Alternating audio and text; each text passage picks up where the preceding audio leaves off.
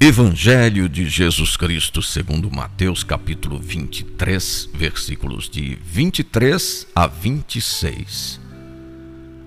Ai de vós, escribas e fariseus hipócritas, pagais o dízimo da hortelã, da erva doce, do cominho, e deixais de lado os ensinamentos mais importantes da lei, como o direito, a misericórdia e a fidelidade.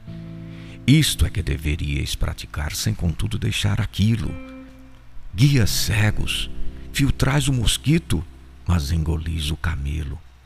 Ai de vós, escribas e fariseus hipócritas! Limpais o copo e o prato por fora, mas por dentro estáis cheios de roubo e cobiça.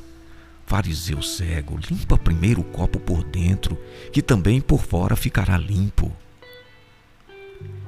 Escribas e fariseus preocupavam-se com muitos detalhes insignificantes e descuidavam dos verdadeiros valores.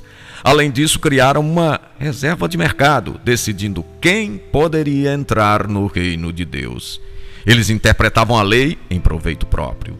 Jesus, sempre cheio de ternura, usa palavras fortes contra eles, chamando-os de hipócritas e cegos. Além disso, acumulavam roubos e cobiças porque são orgulhosos, não percebem a sabedoria que Deus revela aos humildes e pequenos. Em teoria, eles deveriam ser os primeiros discípulos do Messias. Mas eles o rejeitaram a partir de uma ótica humana.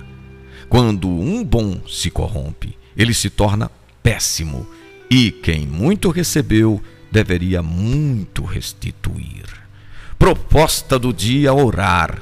Senhor, Ajuda-me a ver as pessoas e fatos como tu os vês.